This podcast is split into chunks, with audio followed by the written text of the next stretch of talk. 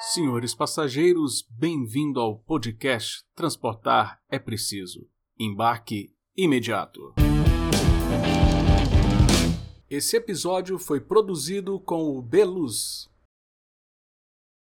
Olá pessoal, bem-vindos aí ao podcast Transportar é Preciso comigo, Adriano Paranaíba, começando aí, gravando esse episódio já em 2022. Vocês acharam aí que o que o podcast ia morrer. Morreu não, meu amigo. O podcast aqui tá firme e forte, a gente não para, não. Aqui, no máximo, o motorista uma buzinadinha, a gente segue, segue o caminho.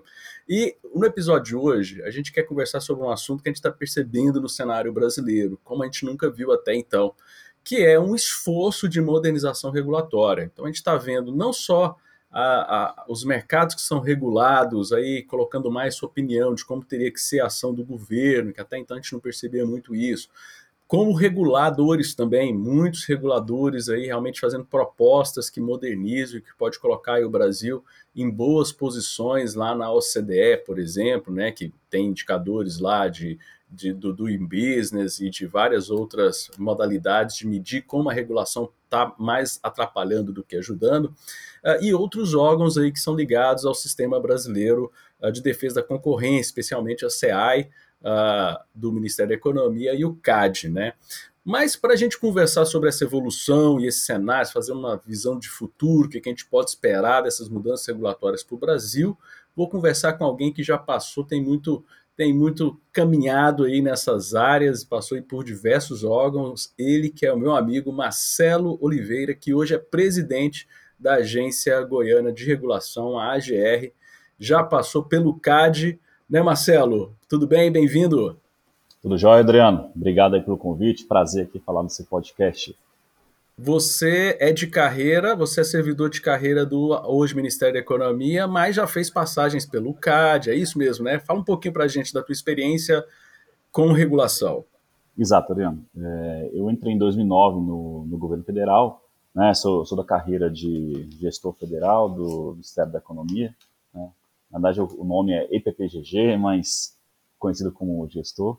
É, fui lotado no CAD, então logo eu tomei posse, né, e fiquei no CAD entre 2009 e 2019. Lá dentro atuei em diversas áreas, assessoria da presidência, assessor de conselheiro, e quando o CAD mudou sua estrutura em 2012, né, eu assumi a função primeiro de coordenador e depois coordenador geral de Instruction, onde fiquei nos últimos cinco anos, entre 2014 e 2019, né, coordenando investigações é, de condutas anticompetitivas e também coordenando análise de fusões e aquisições em diversos setores da nossa presidência geral. Né? Então, fim da minha passagem pelo CAD em 2019, foram 10 anos, passei pela Câmara dos Deputados, né, na liderança é, partidária, é, onde também assessorei por dois anos a, a bancada com assuntos é, gerais de economia e regulação econômica, né, e em abril desse ano, recebi o convite aqui do governo de Goiás para assumir a Agência Goiana de Regulação. Estou aqui então desde maio, então tomei posse na, na, presidência. A Agência Goiana de Regulação é uma agência multissetorial. Né? A gente tem aqui atribuições de regular os mercados de transporte municipal, saneamento básico. Uh, temos convênio com a ANEL para regular a energia no estado de Goiás, com, é, convênio de parcerias públicas, privadas e concessões eu acho que eu esqueci de algum. São muitos setores aqui, a gente acaba é, passando batido. É, é uma agência só, é uma agência só para todos os mercados regulados. No governo federal, a gente tem uma agência para cada mercado regulado. Exato, é uma agência multissetorial, é diferente do modelo federal, né? Então aqui a gente tem mais mercados. Os mercados que são de competência do Estado, né? É, no caso da ANEEL, é a competência federal, mas nos foi delegada a fiscalização da concessionária estadual, no caso aqui a N. Então, transporte, saneamento, energia, concessões, são esses os mercados que a gente atua é, aqui na AGR. E você falou aí da tua passagem pela Câmara dos Deputados, que foi onde a gente se conheceu. Eu tive o prazer grande da gente trabalhar, a gente trabalhou juntos, você foi meu chefe lá, e foi, foi uma experiência para mim única, onde a gente pôde realmente para nós que defendemos as ideias da liberdade, queremos um Brasil mais competitivo, um, que as empresas realmente sejam realmente campeões, não porque o governo escolhe, porque as protege, né, mas que sejam realmente empresas que consigam competir. Então a gente teve a oportunidade de trabalhar junto, né, e vi aí que você é um cara que tem uma visão realmente muito boa de pró-mercado, não nessa uma coisa legal, fora dessa ideologização, né? Essa coisa de sou contra o governo, sou a favor do, do mercado. Então, assim, uma visão bem pragmática de quem eu acredito que foi essa passagem sua pelo CAD que te deu essa perspectiva muito boa de como que tem que ser a, a atuação.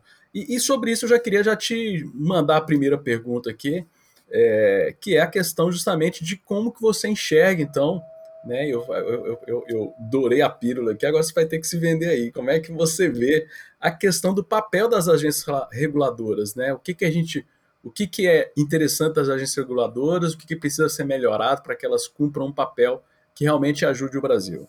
Bem, uh, nós dois, né, como liberais que somos, né, é, eu acho que a gente defende aí um, não a extinção do Estado, ou a minimização do Estado, ou o que puder, mas um Estado eficiente. Eu acho que a ideia é essa. E, e acho que nós dois temos essa visão né, semelhante a algum nível. E você também teve uma passagem pela CI, que também trata de regulação econômica, né? E sim, eu acho que a gente tem, eu acho que a gente tem que ter uma visão mais, é, bem pragmática, né? É, o Estado tem é, funções muito relevantes, é, ainda mais um país como o Brasil, com muita desigualdade, enfim. Então ele assumiu um protagonismo em algumas áreas que não tem como ser diferente. E na regulação econômica, eu acho importante que a gente veio na transição aí, lá na década de 90 até hoje, né, de sair do Estado empresário, um Estado regulador. Ainda somos o Estado empresário, além do que talvez deveria ser né, em alguns setores, mas é, a regulação ela assumiu esse papel né, subsidiário aí, do Estado intervir em alguns setores quando necessário. E eu acho importante que, é, que essa assunção desse papel né, é importante, acho, pessoas como, como têm a visão parecida com, com, a gente, é, estejam também atuando na regulação, não negando a, a, é, a, a, sua existência ou a sua importância, mas participando da regulação econômica é, e entendendo quais são os desafios, eventualmente, é, de uma regulação bem feita, onde são os limites da regulação, onde a gente deve intervir ou não deve intervir. Né? É, a regulação, muitas vezes, ela é um mecanismo de captura do, do setor privado para oferir é, benefícios privados, né? ou seja, a, a, a, regulação muitas vezes funciona como um instrumento de elevação de barreiras de entrada a novos competidores, né? e, e, isso acaba prejudicando mais do que ajudando o mercado. Então, acho que a regulação tem que ser pensada como é, necessária, mas somente quando ela for necessária. Ou seja, se eu tenho uma falha de mercado muito grave, se eu tenho um monopólio natural em que a duplicação eventualmente daquela infraestrutura ali é, não seja eficiente, como é o caso de distribuição de energia elétrica, é, ou então num gás canalizado, né, quando tem um gasoduto de, de transporte muito grande, ou seja, aquela duplicação não é eficiente, você tem então um monopólio natural, entra a regulação para atuar. Mas é importante que realmente a regulação se debruce sobre é, esses mercados e situações em que, de fato, o próprio mercado, a competição em si, não consegue entregar um bom resultado, né? Pensando que quem leva para o consumidor, para a sociedade, bem-estar, né, resultados bons, é o processo competitivo. É ele que é, fomenta, fomenta inovação, fomenta qualidade, preços baixos, mas em, alguns, em algumas situações essa competição ela, ela ou é inexistente ou ela é subótima. E aí entra a regulação para tentar emular os efeitos de uma competição. Isso, e é uma coisa que você fez um link que eu achei sensacional, que é onde as pessoas que discutem essa questão de ser a favor do livre mercado é, é, não entendem essa lógica, que é o quê? Como você não tem regras do jogo clara, uh, há, um, há um movimento de captura de alguns entes privados, né? Uhum. Porque quando a gente fala de iniciativa privada, nós não estamos falando de um privado, nós estamos falando do, da iniciativa privada como empresas, como CNPJs e CPFs. Né? Então há uma captura das regras do jogo para que as regras do jogo fechem ali aquele mercado e não conseguimos ter a competição que a gente precisa. Então uhum. a gente uhum. precisa, que nem você falou, de mecanismos aí de emular uma concorrência, de, de alguma forma a dar essa sensação de que o mercado precisa atuar na sua, nos seus benefícios, que é uhum. o que a gente espera do mercado competição, porque a competição traz preço baixo, traz mais opção de produto para os consumidores. Então, assim, você conseguiu fazer um, um, link sensacional. E a pergunta é: dentro dessa lógica, você colocou, apresentou muito bem, uh, nós estamos com, comemorando aí alguns, algumas décadas já de agências, uhum. e por que, que a gente vê que alguns mercados a gente não observa a abertura de alguns outros mercados que a gente tem. Né? Por exemplo, nós temos o dia, é, é só fazer uma, um, um parênteses aqui, né? Por exemplo, tem mercados que são muito interessantes. Por exemplo, a, uma das agências que para mim é uma das agências que mais é pró livre mercado, mais abertura de mercado, é a, é a ANAC, não sei se você vai concordar comigo, mas crises econômicas estão sempre derrubando a possibilidade de ter concorrência, né? Então a gente, nós até estávamos trabalhando na Câmara dos Deputados quando saiu um projeto de lei que era a nova lei do turismo que abria mais ainda o mercado de aviação e a ANAC comprou a ideia do projeto de lei, fez uma série de aberturas, mas veio a crise econômica, as empresas, companhia aérea, tudo saiu quebrando ao redor do mundo, né? Então, tem alguns mercados são particulares, mas de via de regra, por que, que a gente não observa uma abertura maior? O Brasil ainda é classificado em uma série de indicadores como um Brasil, um país muito fechado, com, com baixa competitividade. Legal, é engraçado, quando você estava mencionando aí, né, é, uma das agências mais abertas, mais de mercado, já pensei na ANAC, veio na minha cabeça de imediato a ANAC como exemplo. De fato, eu acho que a ANAC nos últimos anos ela tem mesmo feito um trabalho de abertura de mercado, é, eu lembrei o caso da, das, das, das, bagagens, né, que foi permitido cobrar, e a despeito da, assim, da decisão ser altamente impopular, né, a sociedade tem dificuldade de entender ali que a, a não cobrança, na verdade, ela é uma venda casada quase, né, é um, é um pacotamento de produtos, é um subsídio, quem usa paga, quem não usa paga também, então é, e eu acho que eles compraram essa briga, foi, é, é uma medida impopular e eles, eles bancaram. Mas aí a pessoa pode perguntar, ah, mas se ela é tão pró livre mercado, por que temos só três né, empresas no Brasil grandes, né? É, mas se eu olhar para o mundo inteiro, né, o mercado de aviação ele é um mercado concentrado dentro de cada país, né?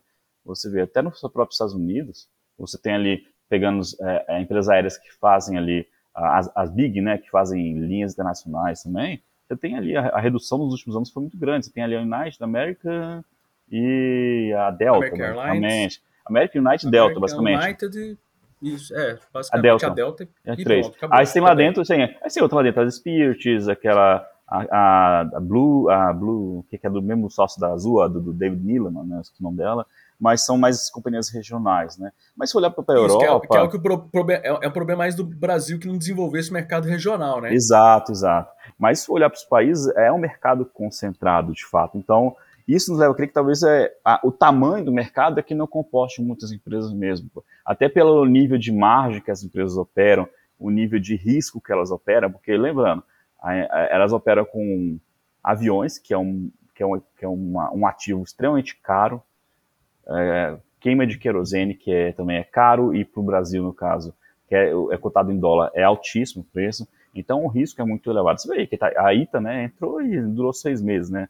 É uma aventura. Então, é, eu acho que eu dá acho... para fazer um episódio só sobre a ITA. Sobre a ITA. Um caso, Bem interessante. um caso muito particular que teve uma série de jogadas. Eu acho que a gente vai ter que é, depois marcar não sei se você ficaria confortável para entrar nessa treta, mas você já é meu convidado para a gente fazer uma análise. Não, e assim, é, ela, fugindo um pouco aqui da, da, da pergunta, mas a, a, toda, a, todo o anúncio da, da ITA, né, ele, eu quando acompanhei, eu gosto muito de aviação, adoro aviação, é, de, mudei de muitos anos, é, eu via com muita desconfiança, não só eu, acho que o mercado inteiro via com desconfiança, ITA, isso vai subir mesmo, isso vai levantar mesmo, né?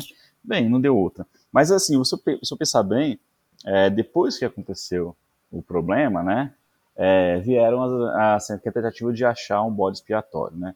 Aí acusaram o governo, acusaram também a, até a ANAC, que foi ali leniente, sofreu pressão para a liberação de...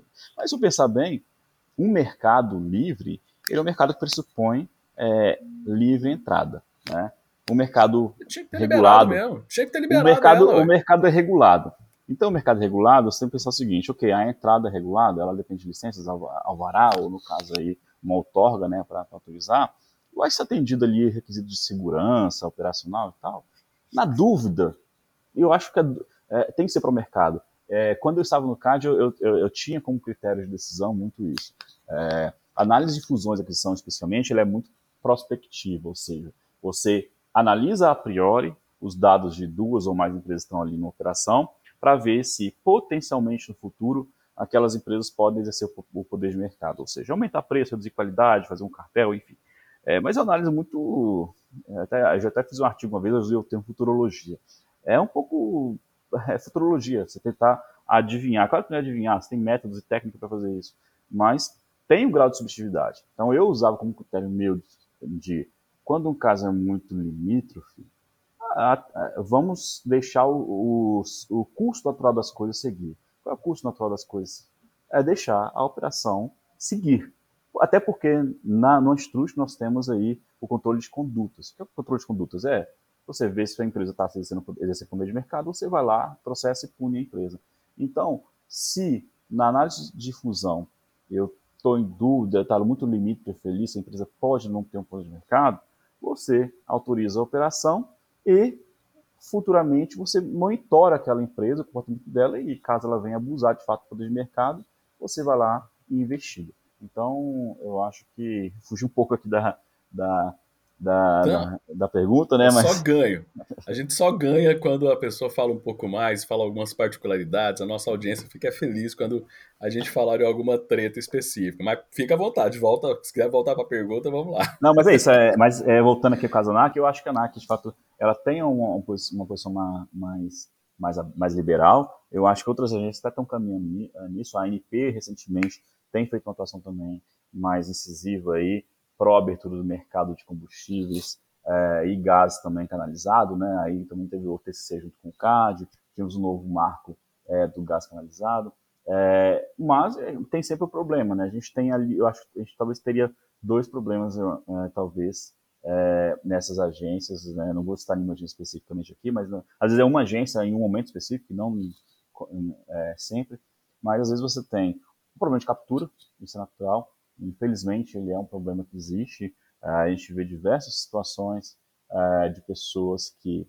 ou não têm a qualificação né, técnica, ou estão ali estritamente com a questão política, ou muitas vezes elas saíram do regulado né, e vieram para o outro lado da, mesa para regular o mercado com ali seus vieses, né, os, seus, os seus interesses. Então, acho que captura ainda é um problema é, no mercado, é, na, acho nos setores regulados no Brasil. E às vezes também a gente pode falar um pouco daquele chama de insulamento burocrático, né? Ah, eu acho que as agências reguladoras elas têm um corpo técnico hoje bastante sólido, né? Que foram eh, foram aperfeiçoando nos últimos 20 anos aí, foram concursos concursos que foram feitos para preencher os cargos técnicos dessa agência. Só que muitas vezes você pode ali talvez é, esse isolamento, ou seja, essa, esse isolamento né, da burocracia interna de cada agência, você talvez possa ter pouca ventilação de novas ideias. E aí as ideias elas são circulantes, né? E você talvez fica um pouco é, refratário né, a, a, novos, a novos caminhos, a rupturas, né? É, até porque a regulação acho que ela tem que ser ela tem que ser flexível, ela tem que se adaptar aos novos tempos, né? Então, à medida que novas tecnologias, novas situações, novas formas de prestar um serviço eles vão surgindo, a regulação tem que caminhar junto. E muitas vezes essa ruptura, essa mudança né, de rota, pode ser que encontre resistências em algumas agências e isso pode é, impactar uma demora né, para você ajustar é, o curso né, da, da, da, regulação. Eu acho que, é, assim, digamos, a regulação não tem o mesmo tempo do mercado, né? E, e, tem outro detalhe também, que é colocando nessa sua análise, e depois queria que você desdobrasse em cima do que eu falar aqui, mas, por exemplo, a gente tem um erro de, de tratar a agência como um, uma entidade, né? Lá existem dezenas de pessoas, dezenas de técnicos trabalhando, aí, aí fala assim, ah, a agência tal fez isso de errado. Não, né? Aí acha que todo mundo que trabalha lá é anti-mercado. Não, você tem dezenas de pessoas lá dentro, grupos técnicos, pessoas capturadas, mas também tem muita gente que realmente quer uma mudança, quer uma visão de livre mercado, e aí você, e aí tem a discussão interna e às vezes as, as discussões vencedoras, as decisões vencedoras lá na hora de, de, de fazer uma regulação é, são mais para um lado que para o outro, né? Então assim é, é, é, é heterogêneo o negócio, né? A gente não pode falar assim, ah, a agência lá tem que mudar porque ela foi capturada. Não, cara, não é que tá todo. A gente fala às vezes de um jeito, parece que do porteiro ao presidente tá todo mundo vendido, né? é, não, não é assim não. Gente pode até citar aqui o caso da, da NTT bem recente, né, no caso do transporte. É, é, eu até gostaria de depois de entrar nesse assunto é, é, ainda hoje, na nossa conversa, mas você vê na decisão recente sobre é, o, a postergação da, da, análise da modelo autorizativo no transporte de interesse dual, né, no TRIPS, é, você vê que a área técnica, ela quer, ela defende a mudança do modelo, né, a que a gente parta para o modelo de autorização, etc. Mas houve uma decisão, inclusive dividida, né, é, decidida ali pelo voto é, de Minerva do presidente, para se segurar mais um tempo, abrir novamente consulta pública, enfim. Então, você vê que há divergências, e aí não, só entre a área técnica e, e, e, e quem delibera, mas entre quem delibera também. Então, isso, isso acontece bastante. Vamos já falar disso então logo. Já vamos deixar morrer a história, não. Vamos discutir sobre essa questão das concessões aí do modelo de transporte regular de passageiro. Tivemos um episódio aqui no nosso podcast só sobre uh, esse voto, né, com a Mariana Pimentel, que tá, falou com muita propriedade aqui.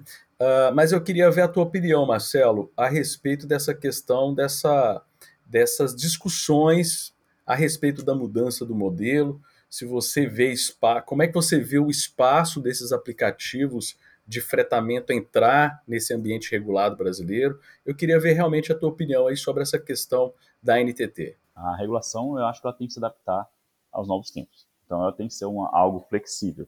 Está sempre de olho no que acontece no mercado. É, naturalmente, a inovação ela vem antes da regulação. Né?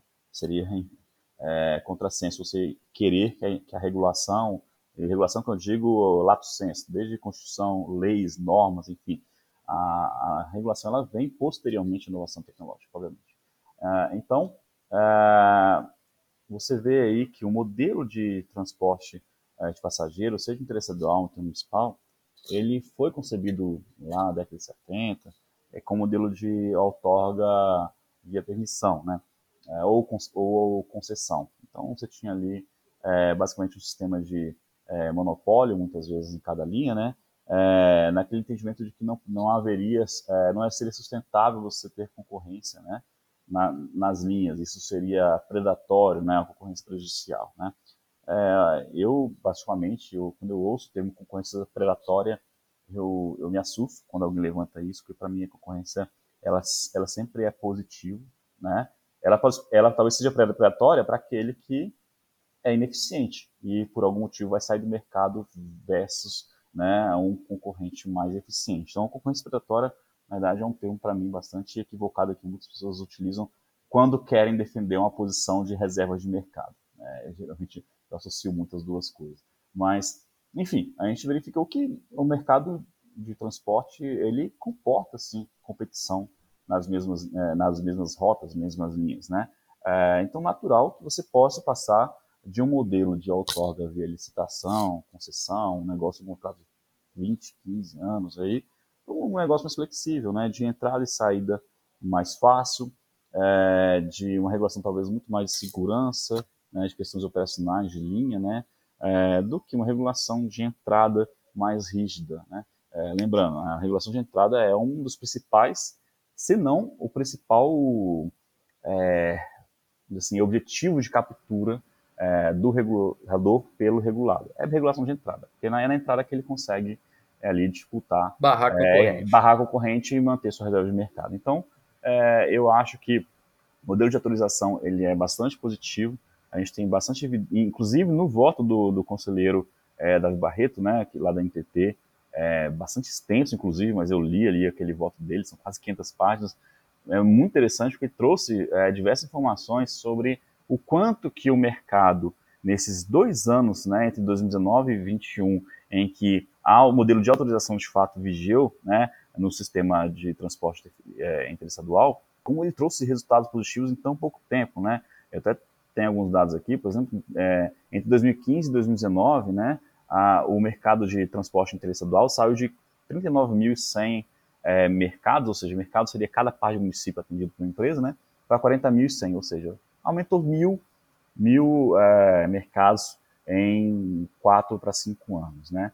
Cinco meses somente após a, a deliberação 955 de 2019, né, é, que permitiu essas autorizações, a NTT recebeu 22 mil novos pedidos de mercado, ou seja, ela recebeu o número de pedidos que, é, que se fossem todos autorizados, obviamente não foram, mas se fossem, representariam um acréscimo de 50% é, no número de mercados otorgados pela, pela agência. Isso apenas cinco meses após essa, essa deliberação que eles tiveram, né?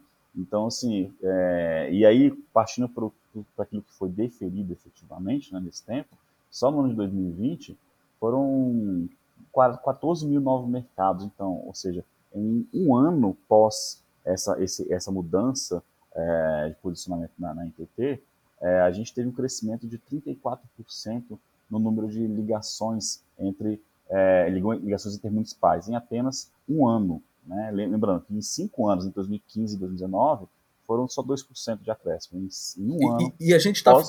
tá falando de mercados, muitos desses eram mercados não atendidos. Não, exato. Não é Dessas... gente entrando, não é gente entrando exato. no mercado que já tem dono, vamos dizer assim. Mas é local que não era atendido. Começou Exatamente. a ter atendimento. Dessas 14 mil é, novos, novos mercados autorizados, 6.700, ou seja, é metade praticamente, são novas ligações, ou seja, linhas que não eram atendidas por ninguém antes. Foram 128 novos municípios que antes não tinham atendimento e passaram a ser atendidos posteriormente. Isso é muito interessante falar, porque um dos principais argumentos é, de quem é, é, contra a autorização, né, e aí geralmente são as empresas que já estão no mercado, um dos principais argumentos deles é que é, se liberar para autorização, aqueles mercados menos interessantes não vão ser atendidos. Né? Ah, a população que hoje é atendida por nós aqui, porque a gente tem que fazer, uh, por contrato, atender cidade A, cidade B, cidade C, a, a e B talvez não sejam interessantes, a autorização é mais livre, né? atende o que foi, o que só a empresa quiser, mas o argumento deles é, olha, esses locais menos, menos, menos interessantes não vão ser atendidos. Esse, esse dado mostra que esses 128 municípios que foram atendidos pela, pela, pela, pelas novas empresas são mercados que ninguém tinha interesse antes. Então, assim, na verdade, você teve uma amplitude, um aumento é, do número de, da, da cobertura né, do serviço, o que joga contra esse argumento de quem é, detrata o modelo de autorização. Então, eu acho que é muito interessante, eu torço para que é, isso seja validado pelo STF. Né? Aqui, no, aqui no estado de Goiás, a gente a gente tem um modelo de autorização também, mas a gente está com, desde 2016, é, impedido por uma questão judicial aí de dar novas autorizações. Então, então aqui o Estado tá, tá, é, está um pouco engessado nessa questão, mas eu acho que o caminho para o modelo de autorização é o caminho que tem, tem, temos que seguir, realmente. E tô, ah, você vê aqui também um outro exemplo que, saí, que me lembrei agora, as ferrovias, né, o novo marco das ferrovias foi aprovado recentemente, e, nos, logo após ele ter sido aprovado, ah, já foram é, solicitados, acho que mais 70 autorizações para novas ferrovias. É, se essas, todos esses pedidos forem atendidos, eu, é, nós possivelmente iremos é, superar em, em, muito a toda a nossa rede ferroviária hoje que nós, nós temos no Brasil em pouco tempo, só com a mudança regulatória. E o modelo de autorização, sem licitação, risco do, do, do, do privado totalmente, você tira o ônus do Estado que não tem condição de investir, também, isso é um ponto importante, o Estado hoje está em situação fiscal é, complicado, é, você passa para o privado o ônus de investir e assumir a próprio risco aquela operação. Então, acho que é extremamente positivo a gente passar para modelos mais flexíveis de regulação, desregulamentar quando for, for possível. Né? É, porque a gente trabalha muito, assim, é interessante que as pessoas saibam, né? Quando a gente fala em concessão, é, existe uma série de obrigações que o Estado tem que absorver. Ele vai ter que, quando acaba a concessão, ele tem que comprar tudo do cara. É, tem um monte de coisa assim que acaba realmente sendo algo parecido com captura mesmo, de, de do, do, Estado ficar servindo o cara, né? Então, a autorização é, é, é risco do cara, e é o que tem que ser no mercado né? Que a gente estava falando da, do, do, da ITA agora há pouco. Ah, a ITA começou a situação, tempo quebrou, a culpa é de quem? Cara, a culpa não é de ninguém, cara. Ela entrou no mercado, não deu conta, teve problema financeiro, já vinha, não sei, aí a, é, é, a discussão que poderíamos fazer depois mais, mas aí quebrou, cara, faz parte do mercado, é isso, né? É, é, se a pessoa não der, se a empresa não deu conta, bicho, você tem que ir para outro mercado. Então, assim, E muitas vezes as pessoas usam esse, esses argumentos para dizer ah, o mercado é cruel e tal, não sei o quê. Pô, mas na hora lá de ficar pegando é, é, grana né, do governo, obrigar o governo a reajustar a tarifa, a proteger do mercado, aí ninguém quer, né? Então, assim, é, é, uma, é uma maluquice isso, né? O cara né, quer os benefícios para o Estado ajudar e quando tem algum problema, o Estado tem que pagar minha conta também. Exatamente. Então, assim, é, é, esse é o grande problema da, de, do modelo de concessão que a gente tem no Brasil, né? Exato. É, e aí, até passando para a questão, falando sobre a regulação, né? É, a gente falou de, de, avançar essa regulação. Um outro ponto que eu, que eu acho interessante é a questão dos aplicativos, né? A gente está em uma discussão muito grande no nível federal e também estadual sobre é, regulação desses aplicativos, né? Busa, temos Flipbus também, é, e outros chegando no Brasil aí, e como isso pode ser, é, como, como, como, que isso pode ser, vamos assim, trazido o sistema que nós temos hoje. E aí eu, eu, eu, volto, eu volto a falar sobre a questão da inovação. Não, não é possível é, exigir que é, a regulação preveja o que vai vir de inovação no futuro. Então, ah, em muitos locais, o que é, dizem assim, né? Já vi, eu já vi até autoridades falar disso. Ah, não, o aplicativo é irregular. Por quê? Porque ele não é regulado. Ora, é, a inovação, ela naturalmente, ela vai nascer irregular, não regulado, né? Irregular no sentido de não regulado pelo Estado, e não de ilegal. Né? isso, e não de que é, tem, é, legal. É, é, porque o pessoal exato. trata isso, ah, se é regulado é ilegal. Exato, não. Se não é regulado, quer dizer que o mercado é livre. A gente tem aí na Constituição nossa o princípio da livre iniciativa, ou seja, aquilo que não é, não é proibido é permitido. Se não há nada, nada que proíba a atuação de aplicativos, né? foi assim com o Uber também, quando chegou no mercado, é, não há nada aqui que proíbe, é permitido. Né? É, então, esse é um primeiro ponto. A regulação ela, naturalmente vai estar atrasada em relação à nova tecnológica. A gente não pode querer é, usar normativos que foram criados numa época que não existia inovação para tentar encaixar é, a inovação que surgiu. Aí eu acho que a pergunta que vem em seguida é, bem, se isso é uma inovação, a, a, a norma que nós temos hoje não abarca a inovação. Como regular, então? Eu acho que a primeira pergunta que a gente fazer é: devemos regular? É, Sim, eu acho boa. que essa é a pergunta essencial. É, porque muitas vezes a regulação existe por uma, por uma questão de falha de mercado que talvez a inovação ela acabou com aquela falha de mercado. Então, eu acho que tem que se discutir é, precisamos regular? Será que não devemos, em vez de caminhar para a regulação da inovação, caminhar para a desregulamentação, porque já existe? Né? E aí vou pegar o exemplo do Uber de novo. É, por que que, ah, vamos lá, por que que táxi sempre foi regulado? Né? Táxi regulado porque você tinha uma simetria de informação ali em relação ao consumidor. O consumidor ali, ele, pode, ele pega um táxi, ele não sabe quanto ele vai pagar, ele não sabe a qualidade daquilo ali que, que, que vai entrar, se o motorista tem habilitação, se tem habilitação, enfim. É, tem algumas coisas de assimetria informacionais ali que talvez faziam sentido né, e justificavam uma regulação no passado, ou seja, ele tem uma tarifa ali, uma bandeira regulada, então ele tem uma noção de quanto que ele vai pagar numa, numa bandeirada e por quilômetro, ele tem a certeza, pelo menos, que aquele táxi ali ele está vistoriado, aquele veículo, que o motorista tem habilitação para dirigir, enfim. Você lhe dá, você, você, de alguma maneira, você mitiga a simetria informacional que existe, que existe entre prestador e o, e o consumidor. Não estou nem fazendo julgamento de mérito que se era justificável ou não, mas é, é, se era razoável regular ou não, mas é, é, é são motivos para se regular. Agora, aí vem o Uber, né, com, e os outros concorrentes depois, né, com um sistema que, na verdade, acabou com essa simetria informacional. Você tem um sistema Exatamente. de plataforma de dois lados, né, de auto, autorregulação, que, bem, o preço você sabe de antemão, muito melhor do que o táxi, porque você sabe o preço exato que vai pagar e não uma mera noção. Você sabe a qualidade, porque ali tem a votação, a avaliação dos usuários, que é muito melhor que o Estado para avaliar, na verdade, é o próprio usuário que está avaliando se o motorista é bom, se é ruim, se o carro é bom, se é cheiroso, está sujo, se dá brinde, não sei o quê. Então, assim, você tem um sistema hoje tecnológico que é, acaba com a simetria informacional. Né? E aí eu pergunto, temos que regular Uber? Eu digo que não, a gente tem que talvez desregulamentar o táxi. Faz sentido você manter um sistema antiquado como o táxi. táxi o táxi hoje... adquirir a tecnologia do Uber para ele poder também acabar com a simetria de informação de onde surge a regulação Exatamente. dele. E aí hoje táxi serve para quê? É, é, em muitos locais serve para alimentar é, máfias de, de, de, licença, de aluguel, venda de licenças. Por quê? Porque o Estado regula a entrada daquilo ali. Né? Então justifica uma regulação dessa? Será que é a falha de governo, a falha de governo, né? Que, a gente, que, o, que o Estado gera não é muito maior do que a, a falha de mercado, possivelmente, eu acho que não tem mais falha de mercado nesse setor. Você tem aí talvez falha de governo, que é restrição de Exatamente. entrada, custo talvez mais elevado, né, baixa competição, não justifica. Então, é, eu trago essa discussão também para o transporte. Será que talvez a gente tem que caminhar para uma desregulamentação no mercado do transporte intermunicipal, inter, interestadual, como, é, por conta das inovações que nós temos, eu acho que é mais nesse caminho. E, e aí, e voltando ao tema anterior, por isso que a autorização acho que é um, é um sistema interessante. Ela é uma evolução que é, é do, do, modelo que nós, nós, que vigeu no Brasil durante muito tempo, que faz mais sentido no, com, com o mercado que nós temos hoje, tecnologia, disposição que nós temos hoje.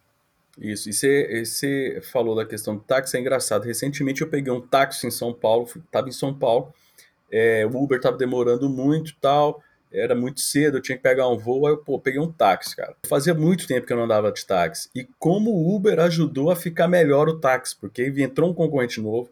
Pô, o taxista Exatamente. tratou bem. Eu lembro que a última vez que eu andei de táxi, antes do Uber, que foi onde eu comecei a andar de Uber para valer, o taxista, assim, tava nem aí para você, faltava abrir o porta-mala e mandar você se virar com as malas. E tratava você mal pra caramba. E tipo assim, você era obrigado meio que a suportar ele. E essa vez que eu peguei o táxi agora, final do ano passado, cara, tratamento diferente. Tinha balinha, tinha se queria o ar-condicionado em qual temperatura, se queria ouvir qual rádio. Então, assim, a concorrência ajudou muito o taxista, o taxista, o taxista mesmo, não o, o dono de que é outro mercado que é interessante, você falou aí, né, da, dos donos das licenças, né? Tô falando do taxista, né? Ajudou o taxista e não os donos da licença, Exatamente. né? Exatamente. Os donos da licença ficou puto, mas o taxista mesmo, o cara que rala lá, é é, é, é, é, a competição ajuda muito ele nesse sentido, né? E você entrou dentro da cidade, puxou o tema do Uber, entrou para a cidade e eu quero falar sobre mobilidade urbana. É, Marcelo, mobilidade urbana está sendo um calo muito grande no pós-pandemia, questões fiscais, né? Tá dificultando muito aí a retomada desse serviço, muitos problemas de tarifas e de reajustes e tal. E como que a gente poderia a regulação associada a parcerias público-privadas, de uma forma bem pragmática, como a gente poderia melhorar a experiência das pessoas que usam? Porque eu acho que é maior parte da reclamação, quando a gente fala em transporte, eu acho que é o sistema que todo mundo reclama, é mobilidade urbana, seja Goiânia, São Paulo, seja a cidade que for, todo mundo reclama do, da mobilidade urbana, do transporte coletivo, né? É interessante você falar nesse assunto, porque no final do ano agora, 2021, foi aprovada aqui uma lei no estado, né, em que a GR, ela passará, né, a, a regular, não como todo, mas regular a parte, a parte tarifária, né, é, da, do transporte urbano na região metropolitana de, de Goiânia. Então é, um, é, uma novidade que esteve aqui é, na região, né?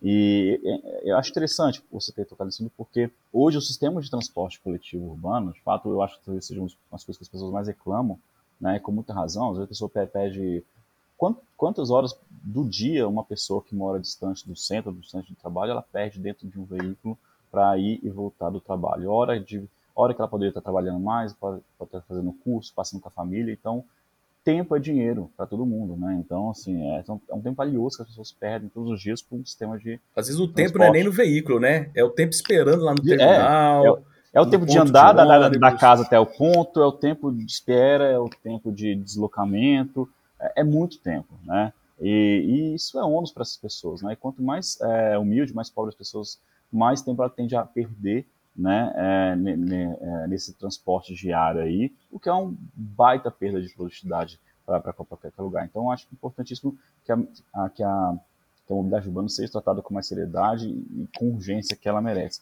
E aí eu acho que parcerias privadas podem funcionar nesse sentido de, como eu falei anteriormente, o Estado tem limitações, né? Ele tem limitações em, em prover o serviço é, que precisa adequadamente, e muitas vezes com investimento que é requerido para você ter manutenção adequada, investimento em é, inovação também. Então, por exemplo, você tem um, VLT, um, é, um trem de superfície, talvez poderia melhorar a, a situação da população. Isso tem que ser passado para o privado. O Estado vem ali como regulador daquela relação, é, regulador da parte econômica. Mas é, aqui também tivemos, tivemos um fato interessante essa semana também.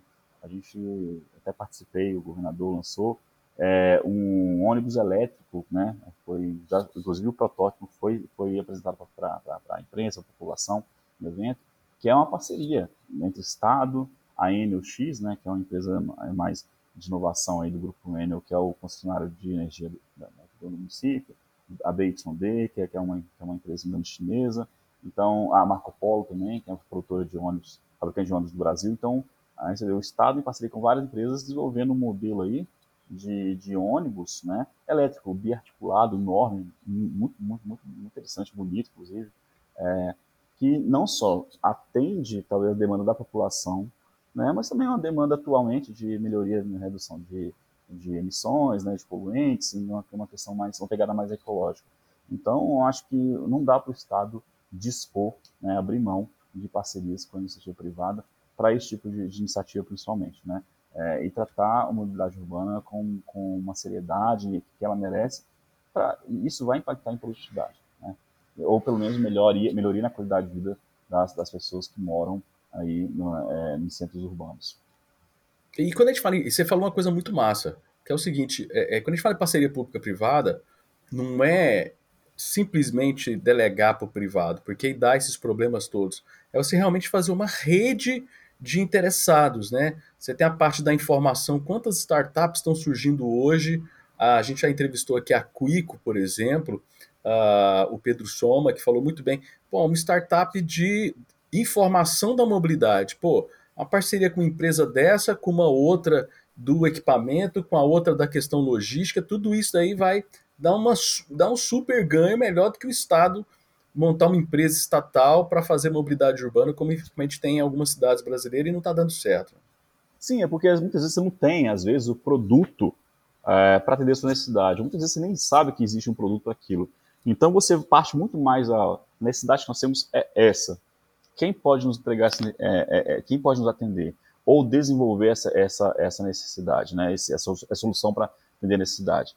Às vezes a solução parte é, não só de uma empresa, mas parte de um conjunto de empresas. Você vê aqui, a Enel vem com a parte de eletricidade, de, é, de até de, de, de, baterias, vem a Marco Polo com a construção do veículo em si, né? com a expertise que ela tem no, no mercado tradicional, e, e, o Estado falou assim, olha, eu preciso de um negócio que atenda a população transporte tantas pessoas, que é um ônibus um pouco maior, é um biarticulado bem grande, transporte mais pessoas, porque isso consegue agilizar é, a, o tempo de espera eventualmente, né, em horário de pico, e eu preciso que transporte um pessoas, né, dá, dá, o fluxo em, é, em, corredores, né, em troncos né, alimentados. Nós estamos falando então, dos corredores que já teve, ah, teve uma época que o eixo Anhanguera foi o maior índice é, passageiro por quilômetro do planeta. Nós estamos é falando é de um de um, de um, de um eixo gigantesco, assim, já foi formatos de estudo, muita gente já estudou o Xanguera no mundo todo, porque era o eixo que dava é, a maior quantidade de passageiro por quilômetro. Então precisa de ser ônibus gigantão mesmo, cara. Sim, Tanto sim. Jeito. Engraçado.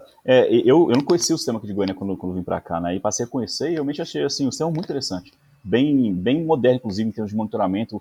Aqui em Goiânia, eu, é, também não conhecia, o passageiro, né, que vai buscar um ônibus, não precisa ficar na, na, parada esperando. Ele pode pegar o aplicativo do sistema, né, que tem o GPS ele todos os veículos. Tá chegando ele avisa, olha, eu preciso pegar o próximo ônibus ou tá, eu tenho que tá, eu tenho que pegar o ônibus para tal, tal horário do meu trabalho. Ele te avisa qual é o veículo que vai passar na, na, na parada que você, tem, que você tem que pegar, em qual horário que ele vai passar para você chegar no horário que você precisa. Então, se você não tem tempo de parada de ônibus, tempo de espera, você sai, você sai para a parada sabendo se o ônibus está com o GPS no aplicativo. Então, assim, pô, isso é uma baita é, é, qualidade de serviço que você oferece para o passageiro com tecnologia, né?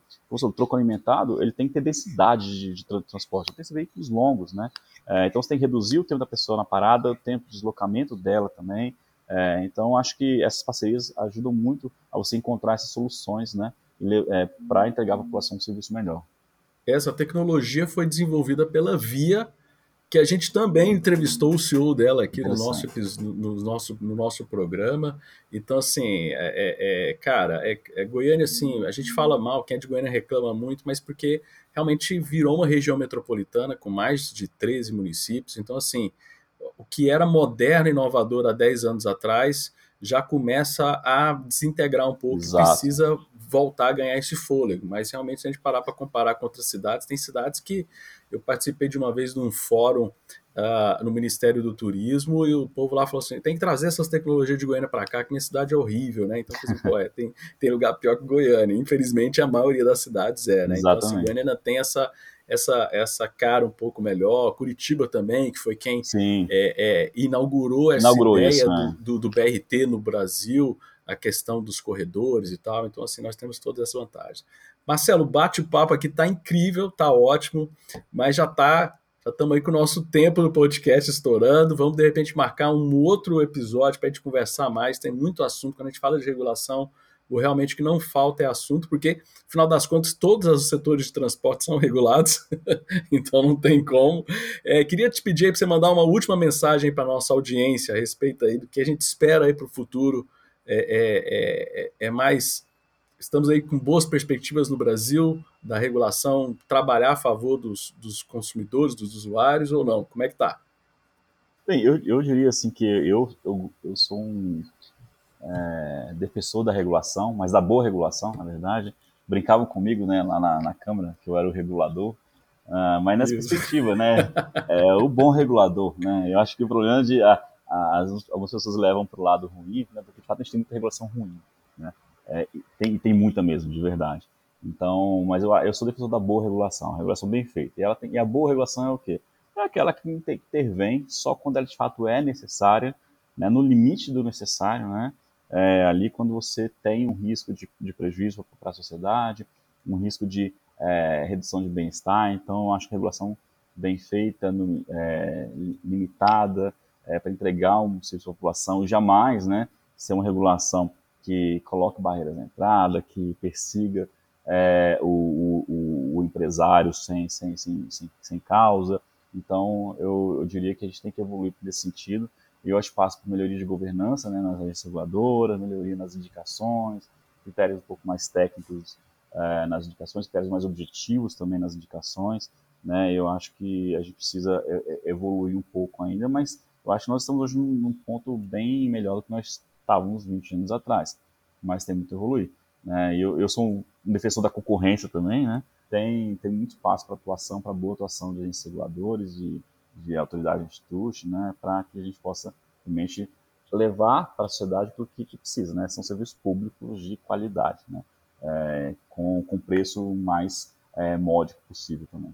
Beleza. Marcelo, muito obrigado pelo seu tempo. Sei que como presidente da GR o tempo é muito apertado. Agradeço a sua atenção, agradeço aí aos nossos ouvintes e quem está assistindo também o nosso podcast. Lembrando que transportar é preciso, o embarque é imediato. Até a próxima, pessoal. Forte abraço para todos. Valeu. Um abraço. Tchau, tchau.